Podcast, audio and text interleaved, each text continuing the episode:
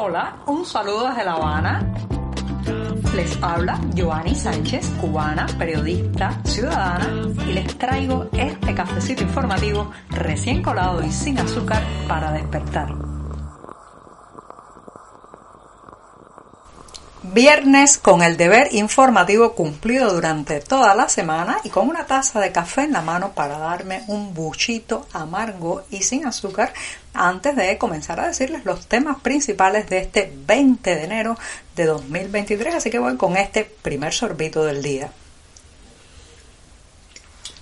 Después de este sorbito que me doy en una Habana todavía fresca pero soleada, les comento que poco a poco han ido saliendo algunas informaciones muy escuetas, muy parcas del estado actual de las finanzas nacionales, específicamente esas finanzas que sirven para comprar productos e importar a la isla, un país absolutamente dependiente de las importaciones, específicamente de las importaciones de alimentos.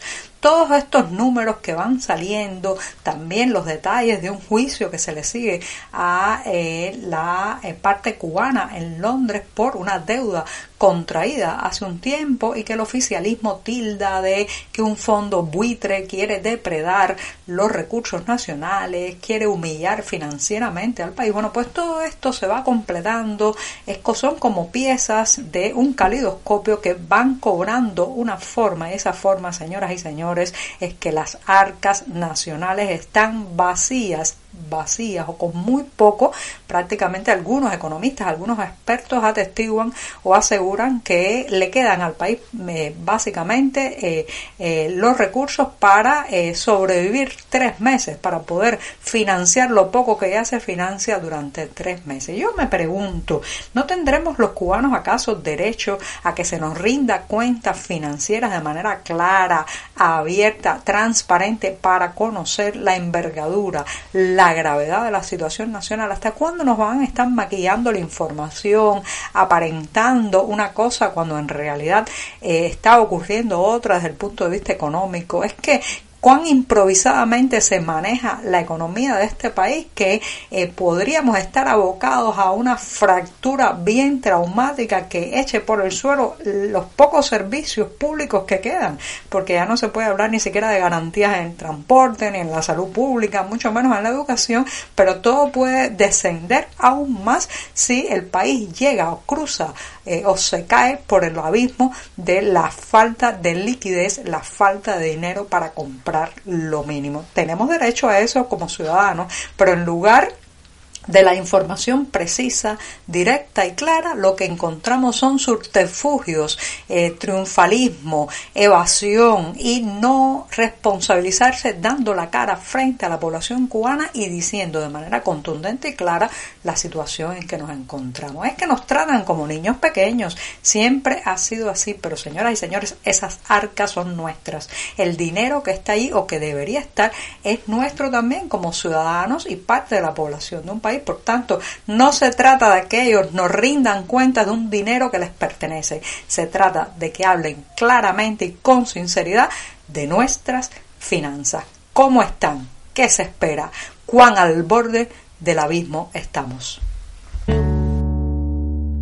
Si a un joven cubano hoy se le pregunta qué le evoca o qué sabe de la persona de José Miguel Millar Barruecos, muy probablemente no sepa qué responder, ni siquiera cuando se le diga su alias Chomi, sí, muy conocido como Chomi Millar. Pero hace unos años, hace una década, bastaba una llamada de Chomi Millar para poner a temblar y a correr a ministros y altos funcionarios del poder cubano. Esta madrugada en La Habana, a la edad de 90 años, ha muerto quien fue durante mucho tiempo la mano derecha de Fidel Castro. Su secretario personal también fungió como eh, pues eh, ministro de Ciencia, Tecnología y Medio Ambiente, estuvo a cargo de la Universidad de La Habana en los años en que se llevaron a cabo las peores purgas y también los procesos de depuración, como se les llamaron, que expulsaron de las aulas a estudiantes que eran eh, pues de alguna manera etiquetados como contrarrevolucionarios, revisionistas, homosexuales o religiosos. En ese momento,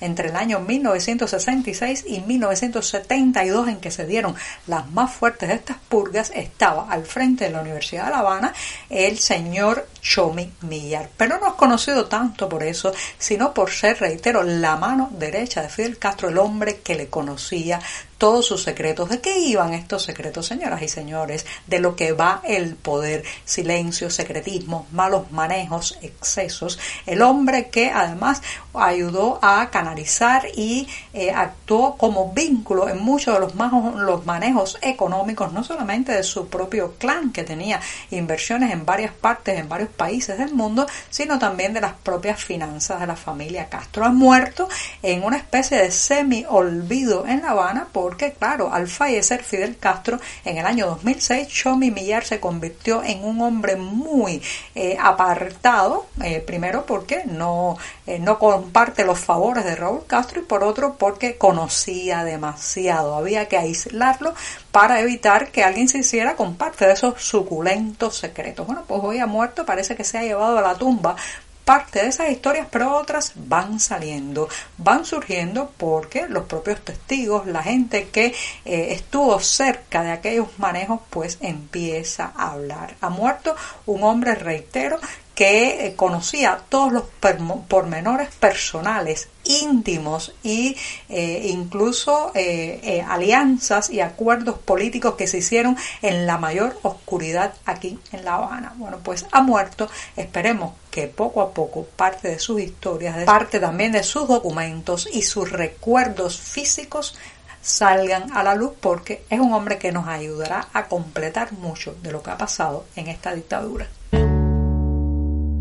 Esta semana, específicamente miércoles y jueves, tuvo lugar en La Habana una reunión entre funcionarios de Estados Unidos y de Cuba sobre temas de seguridad. El encuentro ha estado rodeado de muchísimo silencio, apenas se ha sabido eh, la agenda de lo discutido en esa reunión, pero acaba de salir ayer jueves un comunicado de Washington en que asegura que eh, el encuentro del día 18 y 19 de enero aquí en la capital cubana no afecta el enfoque del gobierno del presidente Joe Biden en asuntos de derechos humanos. Ya saben que este tipo de reuniones siempre está rodeada de bastante polémica. Por ejemplo, en este caso, varios eh, legisladores republicanos pues se quejaron de que se estuviera eh, estableciendo un diálogo con regímenes autoritarios que afecta negativamente el bienestar de los ciudadanos cubanos como detalle significativo, la prensa oficial que le gusta tanto alardear de cualquier cosa, sin embargo, ha pasado bajo la alfombra también